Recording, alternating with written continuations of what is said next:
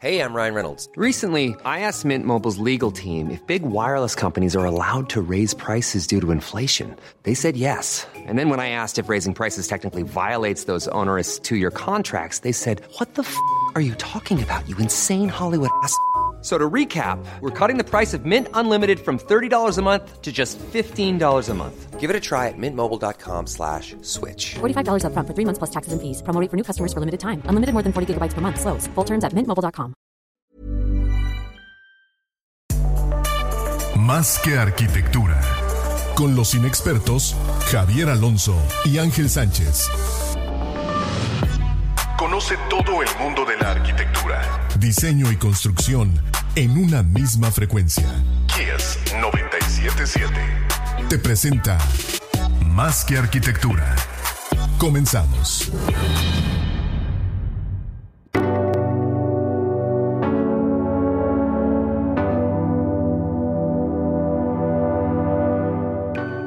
Bienvenidos a todos a Más Arquitectura, tu espacio intangible. Ya estamos en vivo, Facebook Live, Instagram. Eh, hola a toda la banda, un servidor, el arquitecto Ángel Sánchez, Javier Alonso, aquí. Y hoy tenemos como invitada especial a la arquitecta Vanessa Viedma, directora de Daily México. ¿Cómo estás, Vanessa? Muy bien, súper, muy contenta. Muchísimas gracias por la invitación a los dos. Pues contenta, la verdad es que, bueno, ahorita estoy desde Guadalajara, como les decía, que yo soy de Guadalajara, entonces estoy desde casa, tranquila, trabajando desde aquí y pues muy, muy complacida de estar llegando a todo su auditorio de todos lados, obviamente, pero sé que están basados en Mérida, entonces quiero Sí, un sí. montón a todos los yucas y estoy feliz de, pues, de poder compartir un momentito con, con todos. Qué buena onda y Muchas te quiero mucho también desde aquí. Eh, un saludo a Ana, Ana Patrón, que, que- que nos permitió esta conexión, que debe estar ahí eh, ya conectada y, y bueno, pues un, un saludo por allá, ¿no? Eh, vámonos un poquito con, con estos temas, entender un poquito, Vané, tu historia como arquitecta y cómo llegas a Art Daily, cómo llegas a Plataforma Arquitectura. Qué buena pregunta. Bueno, es- esta pregunta la verdad es que siempre me la hacen y, y ya he contado un montón la historia, pero también siempre que la cuento, siempre hay alguien que no la ha escuchado y, y- y les parece como una, una buena historia, porque yo siempre digo que yo estaba en el lugar correcto, en el momento correcto, pero me ayudó el background correcto que, que tenía en ese momento para poder llegar, ¿no? Bueno, yo soy arquitecta por el ITESO, de aquí de Guadalajara. Ok, Y antes de todo esto, pues yo había trabajado en un montón de cosas, explorando realmente qué es lo que quería hacer, ¿no? O sea, en- entendiendo que la arquitectura tiene a la vez como tantas subdivisiones o tantas ramificaciones, este, que, que justamente dices, a ver, ¿para qué soy bueno además, no? Entonces yo como que de verdad, de verdad, siendo bien honesta, yo no lograba todavía descifrar para qué era buena. la verdad, o sea, sí, es es es súper real, o sea, siendo como súper, súper honesta, siempre hay como los que destacan muchísimo en la carrera y así, pues yo nunca fui una de ellas, o sea, eso es una realidad.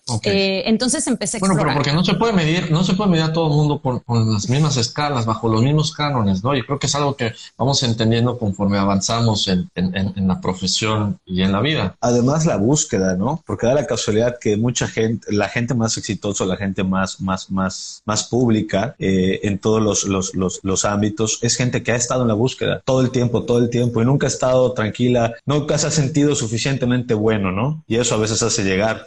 Sí, pero también creo que hay gente que, que, que entiendo, descubre su pasión como súper rápido, ¿sabes? Como que hay quienes lo identifican Claro. mucho más rápido, o sea, hay de todo, ¿no? Y, y quienes se- saben que son como muy talentosos para algo o, o en la carrera misma lo van descubriendo, onda, yo soy muy bueno diseñando, yo soy como súper bueno para escribir, ¿sabes? O sea, pero yo la verdad es que eh, solamente era una gran apasionada de la arquitectura, me gustaba mucho la arquitectura, me gustaba mucho admirarla y yo sí soñaba con algún día hacer una obra súper icónica, ¿sabes? Que llevara mi nombre, pero, Claro. pero pues en el, el paso del tiempo te das dando cuenta que tampoco es tan fácil, ¿no? Entonces empecé en Sí. esa búsqueda, trabajando primero en un despacho, ya sabes que empiezas desde dibujante, etcétera. Después empecé a hacer mis pininos en, en obra como tal. Estuve varios años trabajando en la obra, así en la construcción, tanto en Puerto Vallarta como en Playa del Carmen, en, en Ya. una desarrolladora enorme de hoteles. Y muy interesante porque la verdad es que aprendí todo lo que no había aprendido en la carrera de construcción, es la Claro. realidad, y, y- y me encantó. Y después vuelvo a Guadalajara Y entonces eh, me reencuentro con un ex profesor del ITESO, Alfredo Hidalgo, y, esta historia me gusta un montón porque él me, me invita a, colaborar con él en un proyecto que él traía, bien interesante, que se llamó, se llamaba Complot,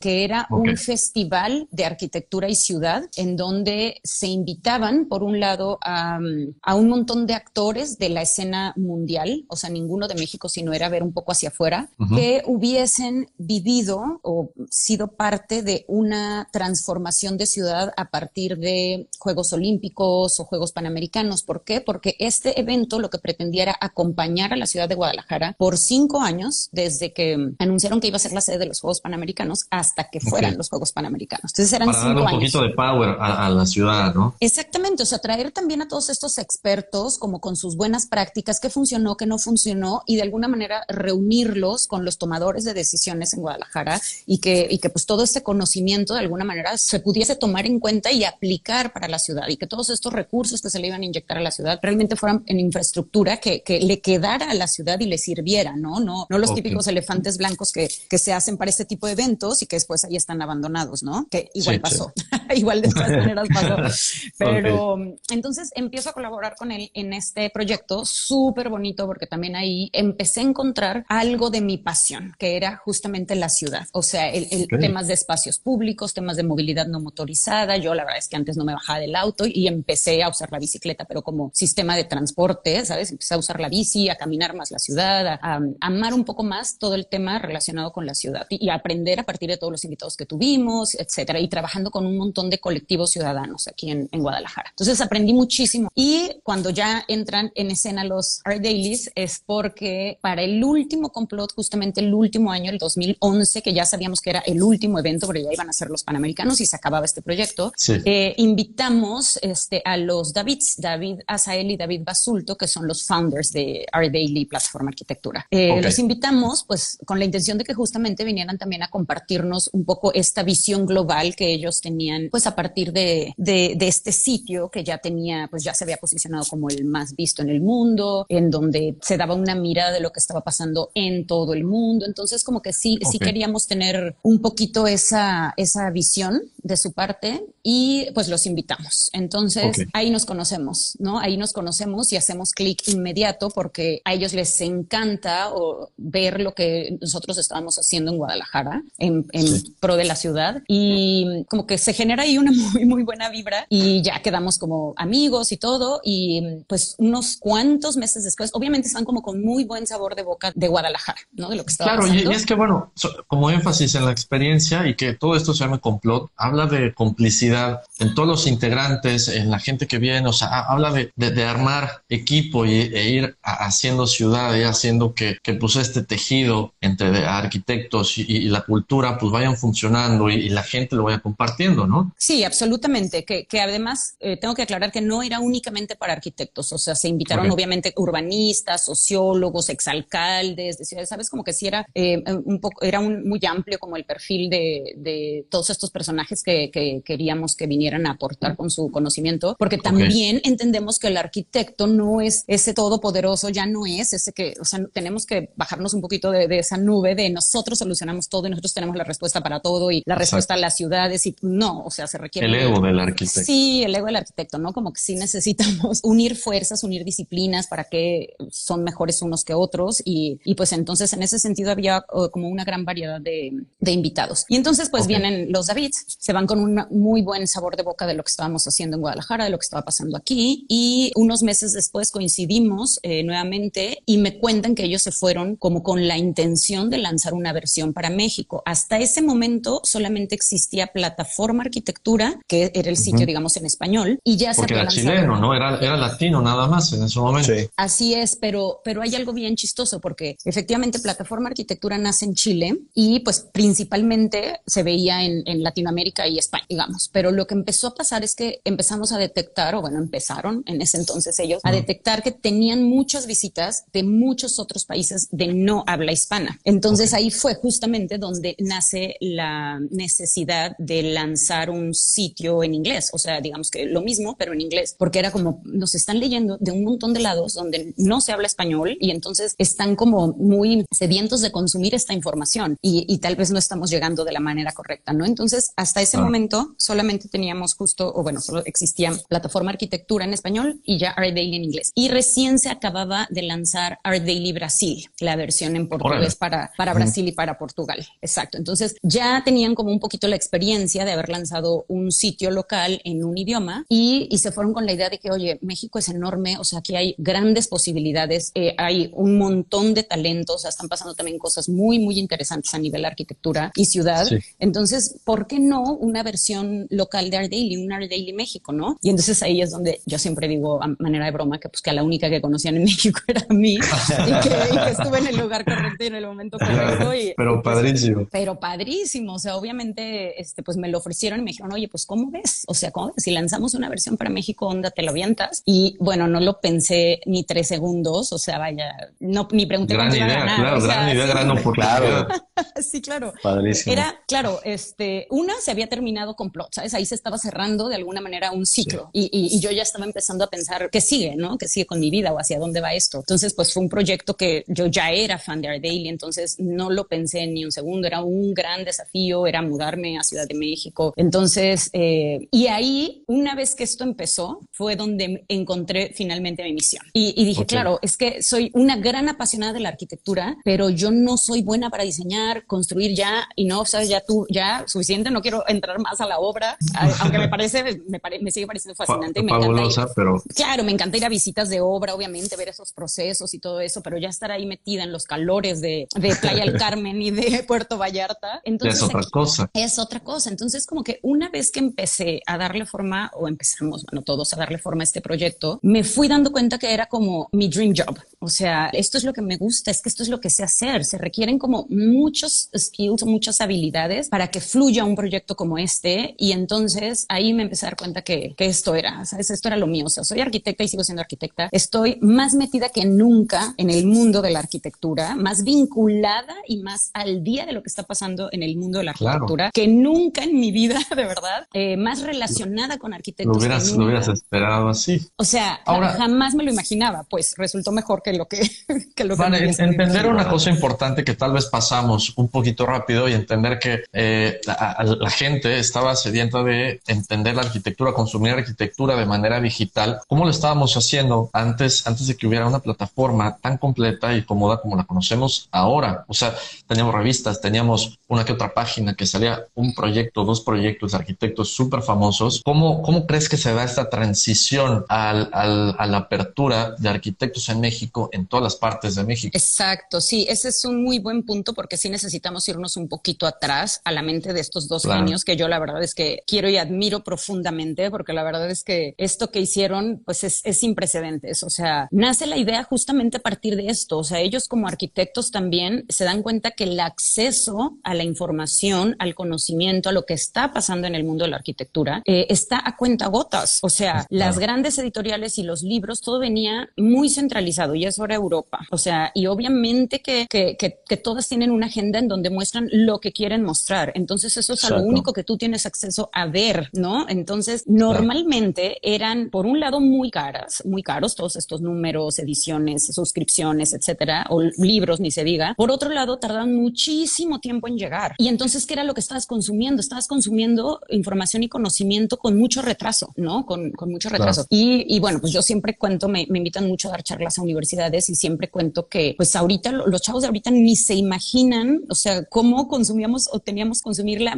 muy limitada información que teníamos cuando estuvimos en la universidad. O sea, muy pocos libros en la biblioteca, sacarle copias a blanco y negro, porque bueno, a color, no quiero ni pues imaginar. carísimo, y claro, para, para cuántas veces lo ibas a leer, ¿no? O sea, realmente era para poder leer algo, fragmentos, etcétera, y, y, bueno, seguir adelante. Exactamente. Entonces era básicamente este el tema, ¿no? El acceso a la información, muy poca información, como bien dices, muy pocos eh, sitios web, o sea, los arquitectos no tenían ni sitios web. Entonces era, era, era complejo. Entonces justamente nace con, con esa necesidad y simplemente lo, lo empiezan a desarrollar y, y, lo que empieza a pasar pues es que es un boom, ¿no? O sea, el alcance que empiezan a tener los primeros arquitectos que se publican es lo que nos em, empieza a generar ese boca a boca, empieza a generar ese, oye, mándales tú también tu obra porque la mía salió y esto y esto y esto y esto y me invitaron a dar charlas acá y ahora me la pidieron de no sé dónde y ahora eh, ya me salió incluso un cliente y como un montón de estas historias tenemos infinidad. Entonces, eso es lo que empieza a pasar, ¿no? Es un boca a boca. Y ya centrándonos a lo mejor en el contexto de México, que es lo que me preguntas específicamente, pues yo creo que también empezó a pasar un poquito lo mismo, ¿no? Este, a lo mejor la visibilidad que se les daba a ciertos arquitectos, a ciertas obras en México, pues también era muy limitado, ¿no? Y entonces cuando llegas con una, con una plataforma así de accesible y de incluyente también, o sea, también si em, algo que siempre queremos ser es ser incluyentes en el sentido de que, como decíamos al principio, no, no era de nuestro interés publicar únicamente estas obras de gran escala, de gran presupuesto, de arquitectos ya súper reconocidos, sino de encontrar el valor en cada obra arquitectónica y no importa si es una obra muy pequeña, no importa si es eh, un arquitecto emergente, es, su primera obra, etcétera. Em,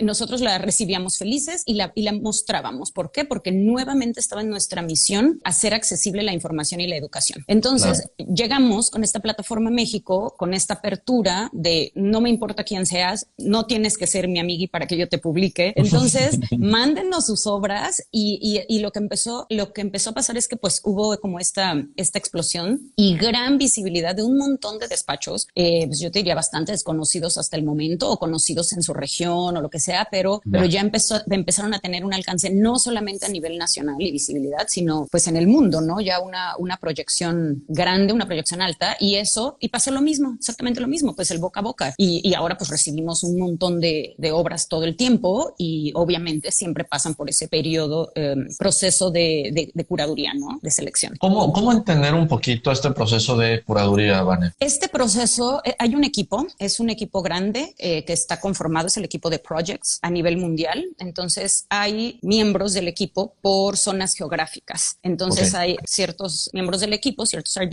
que curan todas las obras, digamos, de Asia o de África o de Europa o de Norteamérica o de Latinoamérica. Entonces, este, así están como segmentados, eh, también para que no haya sesgo de repente, justo aquí, aquí en México nosotros sí tenemos como un filtro en donde las mandamos y es como, oye, esta debería de estar, ¿no? Porque sabemos que debe de estar. Pero por otro lado, muchas también se van directo, o sea, que no haya como esa influencia de esta debería o esta no debería, ¿no? Que, que sea como este criterio mucho más, más parejo. Y si bien es muy subjetivo decir qué es bueno y qué no es bueno, porque pues según el criterio de quién, eh, nosotros, pues claro, es que es, es muy complejo. Eh, claro, porque más estás hablando de arquitectura y, este rollo de la buena arquitectura y la mala arquitectura, pues es, es, un tema de nunca acabar también. Claro, obviamente hay, hay ciertos criterios que se siguen, pero al final, digamos que, que la pregunta final siempre, siempre es si esta obra le enseña algo a alguien que la está viendo en otra parte del mundo. es, sí, tal cual, porque es, esa es la misión, que, que, que, a lo mejor puede ser no tan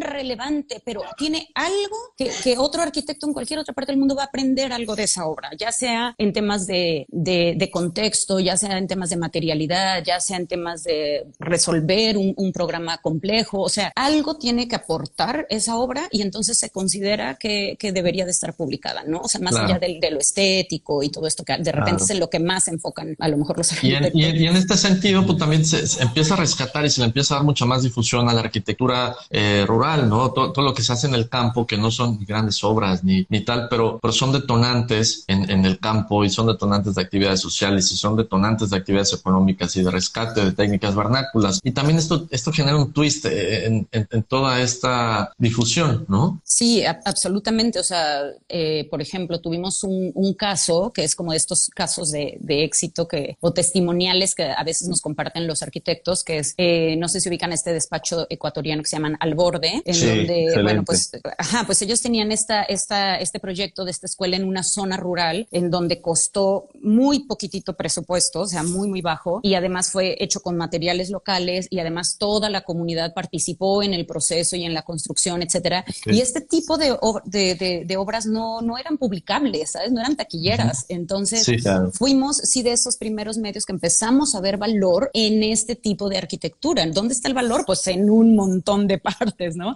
Claro. Y, y, y, lo publicamos y ellos, pues incluso hay un video de, de testimonio que, que, dicen, y a partir de ahí, o sea, nos empezaron a buscar de todos lados, que para una expo, que para publicar en no sé cuántas revistas, que para dar charlas en no sé dónde, que para dar clases en no sé dónde. Entonces, ahí, ahí entendimos que la gente nuevamente estaba muy hambrienta de información y de ver un poco más de que, que lo que se estaba mostrando hasta el momento, ¿no? Ya. Es que además la diversidad que, que, que proponen, ¿no? Porque al final del día, como bien comentas, eh, la información que se trabajaba era información que tenía una curaduría demasiado interesada, ¿no? Y ahorita cuando se abre el escaparato, la, la ventana a toda esta diversidad arquitectónica y cultural, pues al final del día eso es la arquitectura, ¿no? Es transmitir todo eso que estaba apagado por alguna manera. Yo me acuerdo de Plataforma Arquitectura, un logo naranja, ¿no? Chileno. Ese, ese era Plataforma Urbana. Para, plataforma Urbana, sí, cierto, Plataforma Urbana.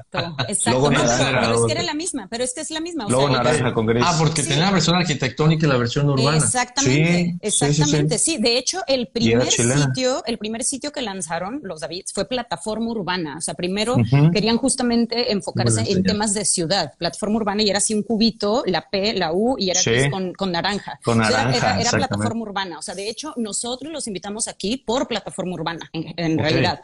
y, y, era el, el, gran referente, también era un, un, blog que era el gran referente en temas urbanos. Pero entonces también ahí se dieron cuenta que había un nicho muy específico para hablar de arquitectura específicamente y entonces lanzan paralelo plataforma arquitectura. Entonces son plataforma urbana, plataforma arquitectura, son estos dos y, y plataforma arquitectura empieza a despegar y empieza a dejar muy, muy, muy, muy abajo a plataforma urbana. ¿Por qué? Porque en general pues es más taquillera la arquitectura, ¿no? O sea, claro. más ver estas obras, inspirar en esas obras. Hay, más, hay más proyectos también. también, absolutamente. Absolutamente. Ahora, en, en esta transformación de cómo vamos consumiendo la arquitectura y cómo se van transformando también las plataformas que, que ofrecen toda esta diversidad, Vane. Eh, ahora se encuentra, pareció leer por ahí, son recientemente adquiridos por una empresa que, que, que viene a, generar otro cambio, ¿no? ¿Cómo, cómo es esto? Cuéntanos esta, esta historia es reciente y además está, está pasando cosas padres. Pues sí leíste bien, es cierto.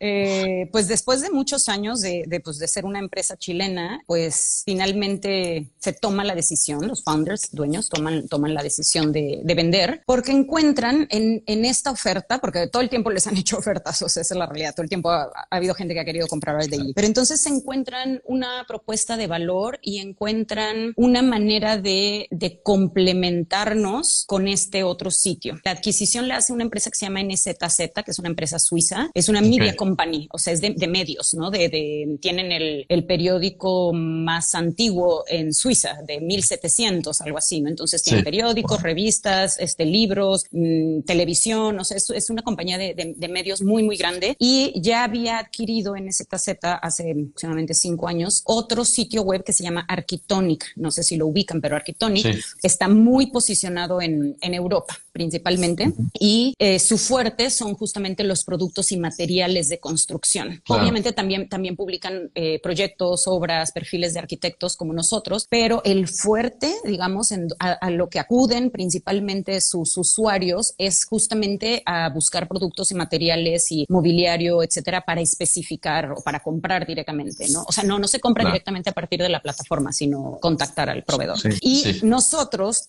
ese también es nuestro modelo de negocio, pero siempre el core ha sido los proyectos y la biblioteca que somos, ¿no? O sea, esa, esa gran claro. biblioteca que además está como súper etiquetada, que tú puedes buscar los proyectos por categoría, los puedes buscar por país, los puedes por, buscar por arquitecto, por metros cuadrados, los puedes buscar incluso por colores. Oye, quiero ver solo proyectos amarillos y te, te lanza todos los proyectos amarillos proyectos que tenemos publicados, ¿no? Entonces está todo tan etiquetado claro. que es más, nosotros somos como esa gran biblioteca de proyectos que también tenemos un catálogo. Entonces ahí nos dimos cuenta que nos complementamos muy bien bien con Arquitonic y eh, una vez que se lleva a cabo la compra, que esto fue entre abril y mayo más o menos, eh, pues empezamos en plena ya pandemia, además. Sí. en plena. En, en época plena, de COVID.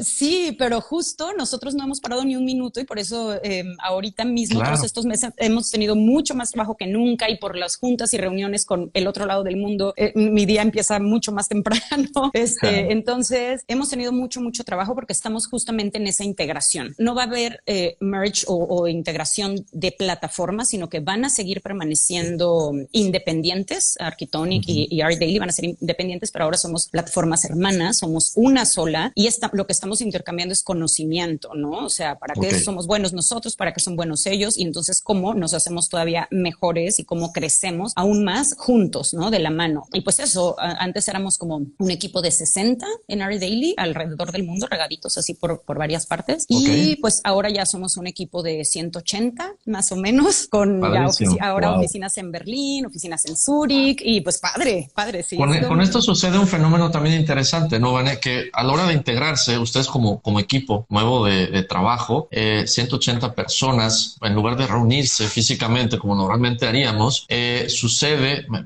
me, platicabas, un digital retreat que pues, viene a cambiar la manera en la que conocemos a la gente, ¿no? en primera instancia. Eh, ¿Cómo fue esta experiencia y, qué, te quedas con eso? Sí, fíjate que fue muy duro.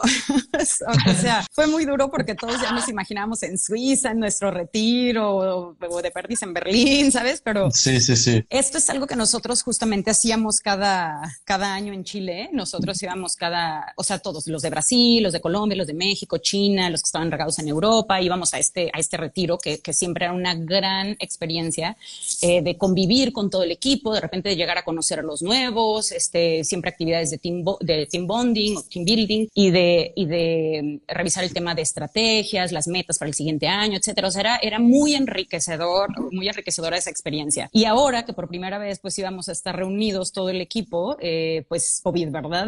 y luego además los mexicanos pues no podemos ni siquiera asomarnos por Europa. Entonces, pues... Nos encanta, claro. Claro, imposible. Entonces, pues la empresa tuvo el desafío de llevar a cabo un, retiro digital, un digital retreat para mucha gente. Em, la verdad es que yo en lo personal no tenía grandes expectativas porque decía, ¿cómo va a ser posible? O sea, ¿cómo lo vamos a lograr? ¿Cómo realmente generar bonding con gente que no has visto nunca? ¿Y, cómo lo vamos a lograr a, partir a través de una pantalla? O sea, pues muy frío, ¿no? Y la verdad es que yo tengo que destacar el trabajo del el equipo de, es digamos que para que se entienda el equipo de recursos humanos, pero nosotros le llamamos Talent and Culture. Entonces el equipo de Talent and Culture hizo un trabajo excepcional generando unas actividades súper divertidas, súper dinámicas a lo largo de toda la semana, en donde pues nos conectábamos acá de este lado muy, muy tempranito, de aquel lado se conectaban muy tarde. Para los de Australia, bueno, ya estaban en la madrugada, este, muy en la noche para China y así, pero, pero logramos encontrar un bloque en donde todos estuviéramos juntos y, y, y, la verdad es que superó mis expectativas, porque ya, o sea, a nivel tecnológico, la verdad es que lo tenemos todo. Entonces nos uníamos en una gran llamada todos y nos decían, ok, la actividad va a ser esta y ahora se van a unir o se van a ir a grupos pequeños y la misma aplicación te dividía los 180, pum, en grupos de cinco y entonces hacíamos ese trabajo en grupos de cinco y decían, ya, te quedan cinco minutos, vas a regresar a la sala donde están todos. Y, entonces tratamos de terminar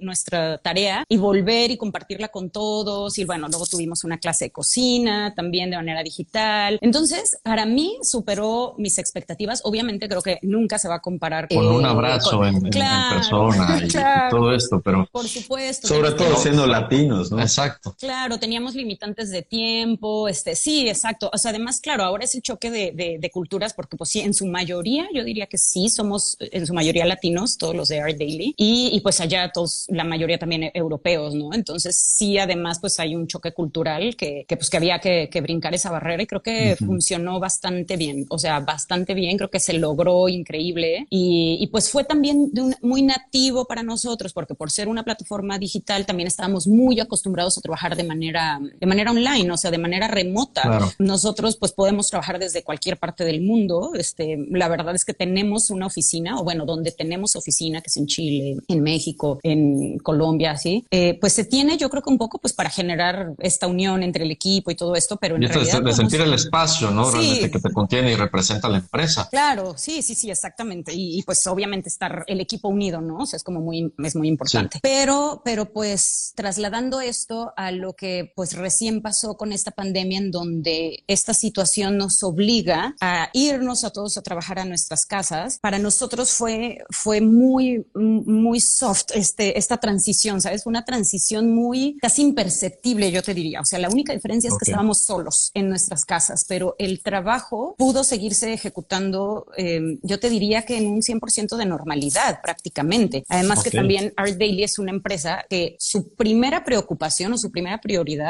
su prioridad es em, el equipo humano, el recurso humano. Entonces, súper preocupados por nosotros todo el tiempo. Entonces, todo el tiempo estaban ideando em, clases de, este, de, ¿cómo se llama? De yoga o de mindfulness o nos estaban mandando un detallito de que te mandamos de cenar, te mandamos chocolates, o sea, como súper preocupados de que estuviéramos bien, porque entendemos que no es, no es una situación normal, nadie habíamos pasado por esto, todos estamos en condiciones bien complejas, o sea, bueno, hay, quienes están en condiciones más complejas complejas que otros. Entonces, eh, sí se sintió como mucho ese apapacho de Daily en el sentido de lo que queremos es que tú estés bien, ¿sabes? Porque obviamente que si tú estás bien, pues vas a rendir y todo ese trabajo va a poder salir muy bien porque pues nosotros no paramos, o sea, no paramos ni un segundo, incluso nuestro tráfico creció, obviamente, o sea, a partir de que todo el mundo... Porque todo el mundo en sus casas y, bueno, la, la, parte digital pues explota un poquito más, ¿no? Ahora, Vane, ¿tú crees que este tipo de dinámicas digitales hayan llegado para quedarse en modos oficinas a distancia, como en el caso de ustedes en estas empresas que, bueno, están situados en diferentes partes del mundo? ¿En algún momento crees que les interesa volver a reunirse físicamente o se queden satisfechos con esta interacción online? Yo, yo lo que creo, porque obviamente estas respuestas no las tenemos, o sea, yo sé que ha habido un montón de conversatorios de, qué es lo que va a pasar después de, pues, nadie sabemos. o sea, se trata de adivinar, ¿no? Claro. exacto, no somos adivinos y, creo que nadie lo sabe. Obviamente esto es algo que va a ir sucediendo poco a poco, pero yo lo que creo es que nos vamos a quedar con un híbrido. O sea, yo creo que la lección principal para los despachos de arquitectura, porque yo vi muchos despachos que sufrieron esta transición porque incluso me, llamaban y me buscaban y me decían, oye, Van, es que ¿cómo le haces? ¿Qué herramientas usas? Incluso hubo quien me preguntó que si teníamos una herramienta para medir la productividad de la gente. ¿Por qué? ¿Qué pasa? O sea, yo trabajé en despacho de arquitecto siendo dibujante, ¿no? Así de, de, de esos que te, están azotando ahí todo el día. Eh, entonces,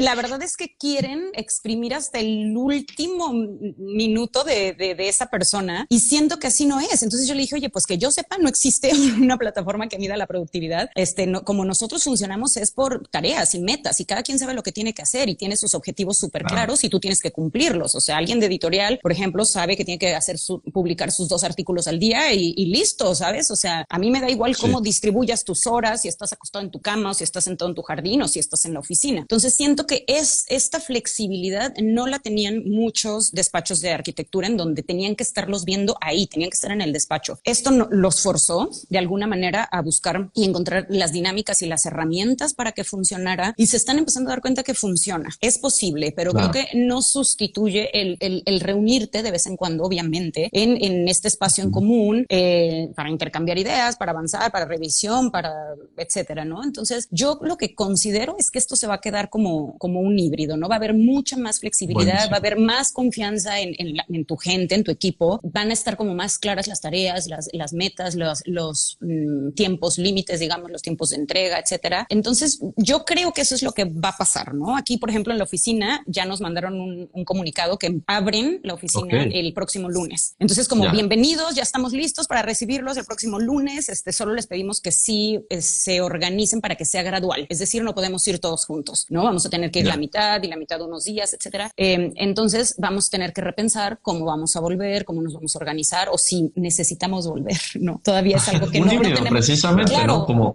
como estabas diciendo. Claro, no tenemos la respuesta aún, en, cuando menos en nuestro caso, de cómo, cómo va a ser ese regreso. Correcto. Ahora, Vane, eh, entendiendo la arquitectura como un instrumento social y ArtDaily como una plataforma tan grande, tan exitosa que se ha dedicado a esto, pues también es un instrumento social y de alguna manera eh, has hecho énfasis en tu chamba eh, en, puntos como visibilidad de la mujer, eh, minorías y tal, que pues como, como instrumento social también ayuda a todo esto y tiene un impacto social, ¿no? De la misma manera que la arquitectura tiene un impacto social. empezando por el punto de visibilidad de la mujer, ¿cómo está esta situación? Claro, sí, absolutamente. O sea, yo creo que, que como plataforma con, con este gran alcance que tenemos, sin duda tenemos también una gran responsabilidad de no solamente mostrar buena arquitectura, buenas prácticas, conocimiento, información, sino que ser congruentes, ser congruentes con lo que está pasando en el mundo, con todas estas problemáticas sociales, en donde no podemos eh, de repente salir a marchar el 8 de marzo y decir, sí, sí, sí, alto a la violencia contra las mujeres y nosotros estamos con, con las mujeres, cuando no contratas mujeres, es, es, podría, ser, podría ser un poquito incongruente, ¿no? Este, enarbolar la, la bandera de que apoyas a las mujeres, pero no las contratas en puestos de toma de decisión, ¿no? Eh, esto es algo que alguna vez en un congreso, creo que en, el de Cancún,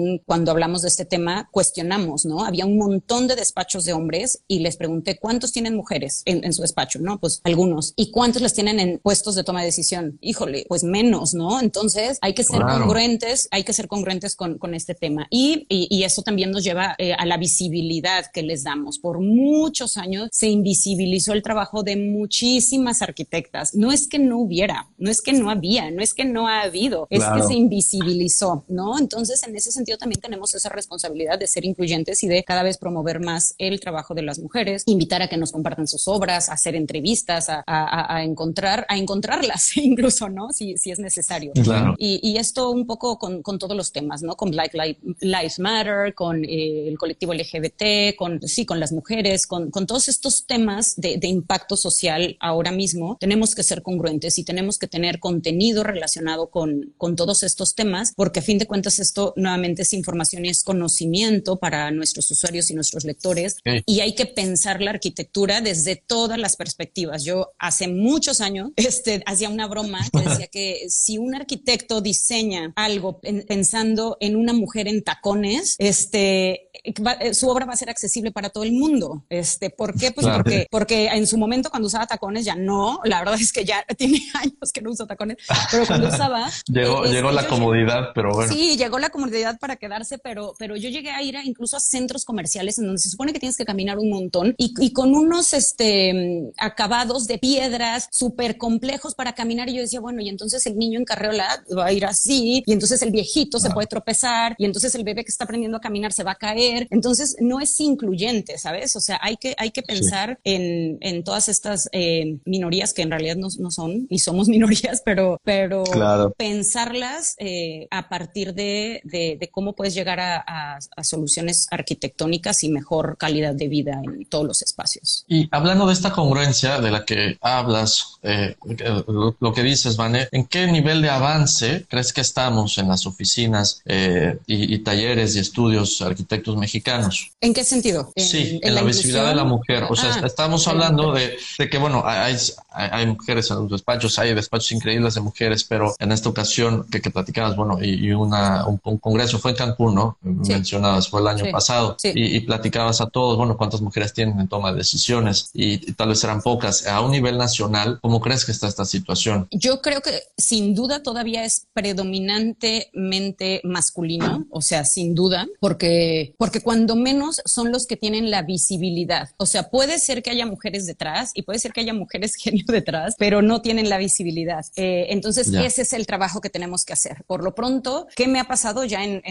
varios congresos? Que a veces soy la única mujer o a veces sabemos dos. Y yo siempre les ando diciendo de que, ¿es en serio? O sea, no encontraron dos mujeres y luego me dicen, ay, de que pues es que recomiéndame. ¿Es en serio? O sea, no conoces el trabajo de un montón de mujeres que, bueno, obviamente todo el mundo conoce a Tatiana Bilbao, a Rosana Montiel, a Fernanda Canales, a Frida Escobedo, a las más famosas. Pero hay un montón, hay un montón de mujeres que ahí es donde tenemos que seguir trabajando mucho más en visibilizar su trabajo. ¿Por qué? Pues porque todavía se hacen paneles, se hacen webinars, se hacen conversatorios, en donde todavía sigues viendo que son cuatro hombres o cinco hombres, o sea, o ya no falta, claro, o ninguna, ¿sabes? Entonces, eh, sin duda, creo que todavía hay mucho, mucho, mucho trabajo que hacer eh, y, y creo que nos toca a todos. O sea, yo, por ejemplo, esos, esos, esas dos ocasiones en donde prácticamente era nada más yo, pues participé, pero yo ya tomé la decisión de que yo no voy a participar más en paneles o en, o en em, congresos o lo que sea, en donde yo sea la única, ¿sabes? Porque tampoco, eh, y tampoco se trata de cubrir la cuota de género. O sea, no, créeme, porque... claro, invitar, invitar a una mujer para que diga que, está completo. Exacto, porque hay un montón tocando un montón de temas o expertas con experiencia en un montón de temas, entonces no puede ser que quieras hablar de un tema en particular, yo que sé, por ejemplo, espacio público, no sé, y, y, no encuentres a quién. O sea, claro que hay un montón. Y de repente si digo, pregúntenme, ¿sabes? O sea, prefiero, pero a la vez no, porque, porque no nos corresponde tampoco como investiga, o sea. Como tener que señalar, ¿no? Sí, o sea, cuando, cuando podemos estar enterados por los medios, que exacto. Ahí está su trabajo, ¿sabes? El trabajo ahí está. Entonces, como que no cuesta mucho. Eh, sí, a veces, a veces soy regañona, perdón, pero a veces con ese tema me apasiona y a veces sí me pongo plan. no, pero es que, es que la, intensidad de este argumento es, por, es por lo precario de la situación, ¿no? O sea, tiene mucho, es, es, es, el balance de, de, lo que está pasando. Por eso esta exaltación y esto que dices nos, parece que regaño, pero, pero es una situación que estamos viviendo eh, hoy en día, ¿no? Entonces, bueno, eso es lo que tú haces en tu posición y toma de decisiones, ¿vale? Pero ArcDaily en general, eh, como empresa, por lo menos en nuestro país, ¿cómo, cómo hace este ejercicio? ¿Cómo hace este balance? Eh, bueno, de, entrada me decías, prácticamente todo el equipo de ArcDaily en México son mujeres. Sí.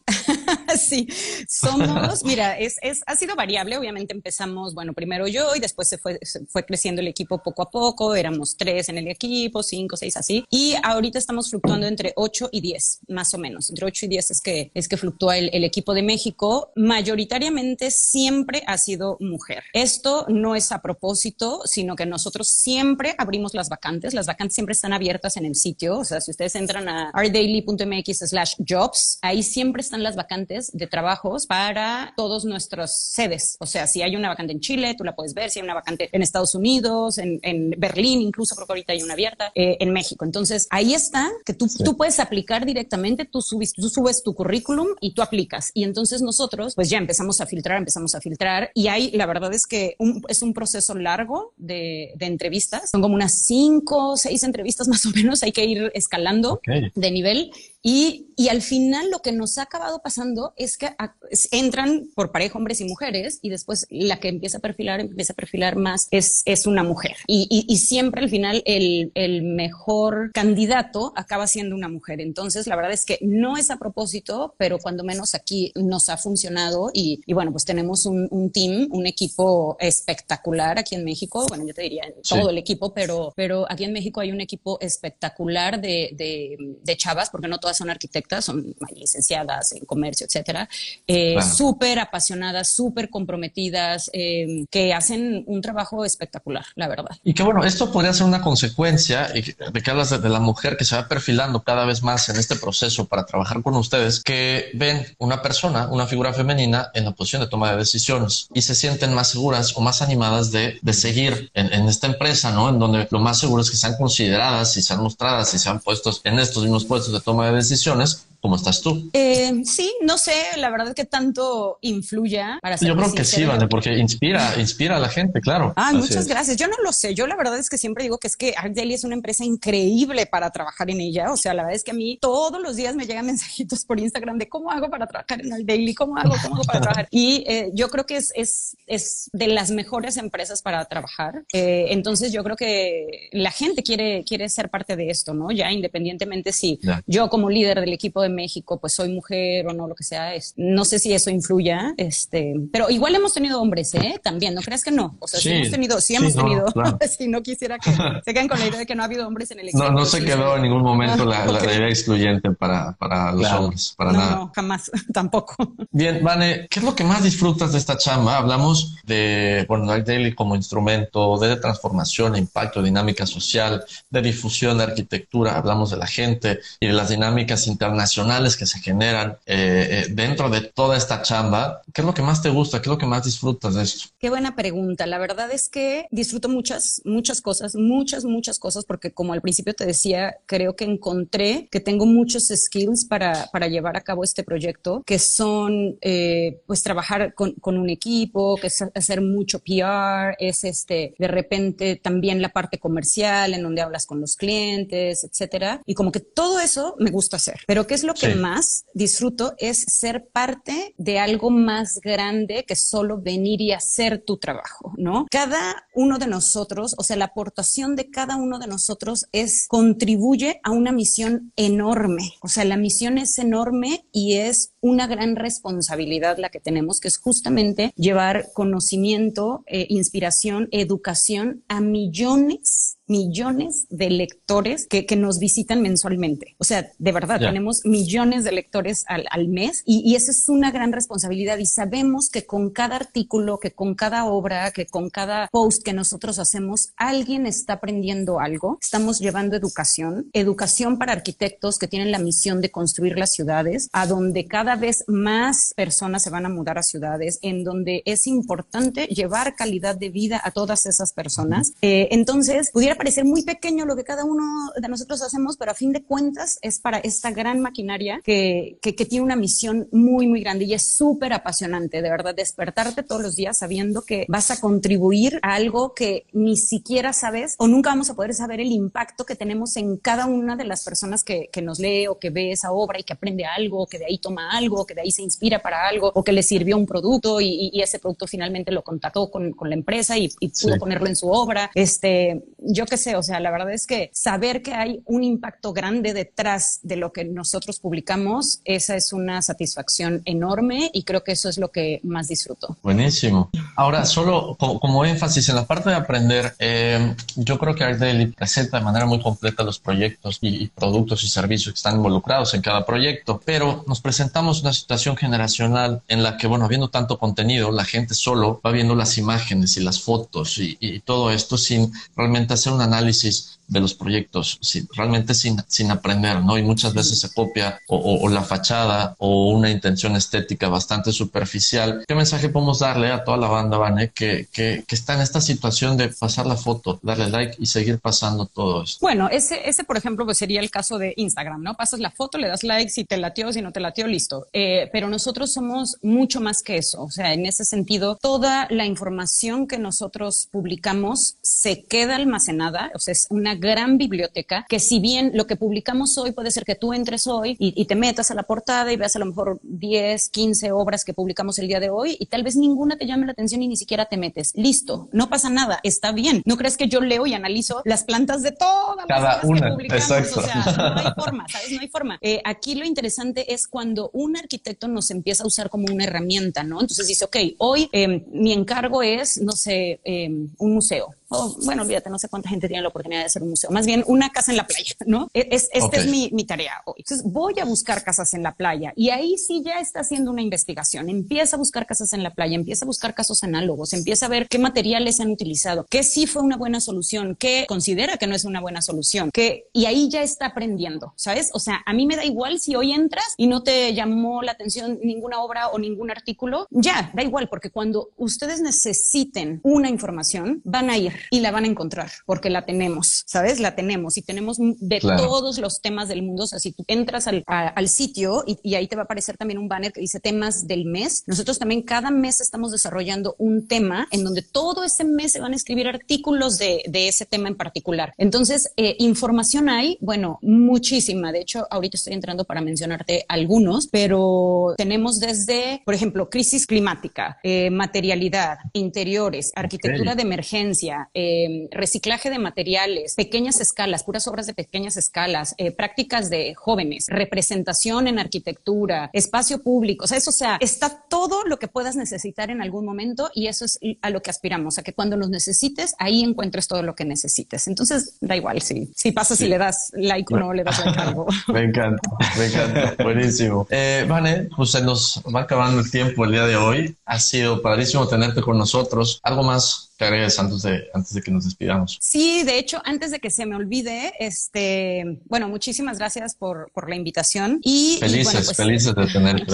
Muchas gracias. Y bueno, pues justo para eh, nuestros amigos arquitectos de Mérida que nos estén escuchando, pronto se viene un evento de Art Daily en Mérida. Nosotros cada año hacemos un, un evento grande, una fiesta grande aquí en, en, México, en Ciudad de México, con motivo de nuestro aniversario. Pero también en el año tratamos de acercarnos a otras ciudades del país, en donde a lo mejor de repente muchos arquitectos nos dieron feedback de, oye, es que no siempre puedo ir a la fiesta de, México y no sé qué. Entonces dijimos, bueno, Art Daily va a ir y nos vamos a acercar a, las comunidades arquitectónicas de muchas ciudades. Entonces el año pasado lo hicimos este evento en Monterrey y este año pues tocaba en Mérida. Era un evento que estaba planeado para mayo y desafortunadamente y tristemente pues nuevamente COVID y entonces tuvimos que posponer, posponer, posponer hasta que ya pues es inevitable, no se va a poder hacer presencial. Entonces vamos a hacer un, un eventito online para pues para consentir a, la comunidad arquitectónica de Mérida, pues, que, confían en nosotros un montón, que nos mandan sus obras. A las obras de Mérida siempre les va increíble, increíble, no tienes idea. O sea, son unos rockstars en Daily todos los, los arquitectos de Mérida, este, porque les va muy, muy bien. Hay, hay muy buena práctica. Bueno, tienen unos grandes maestros y, la verdad es que este, hay un montón de, experimentación en toda la,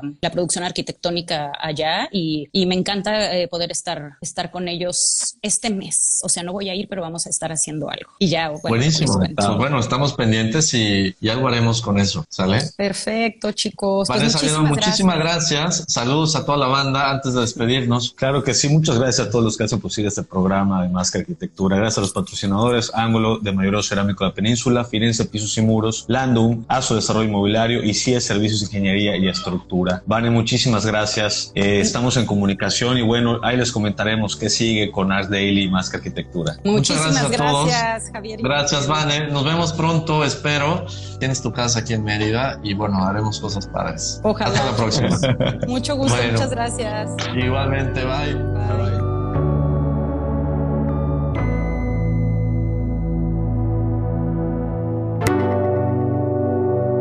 Los inexpertos, Javier Alonso y Ángel Sánchez, te esperan el próximo miércoles a las 8 de la noche para continuar conociendo todo el mundo de la arquitectura, diseño y construcción. Más que arquitectura. Solo por Kiss 977.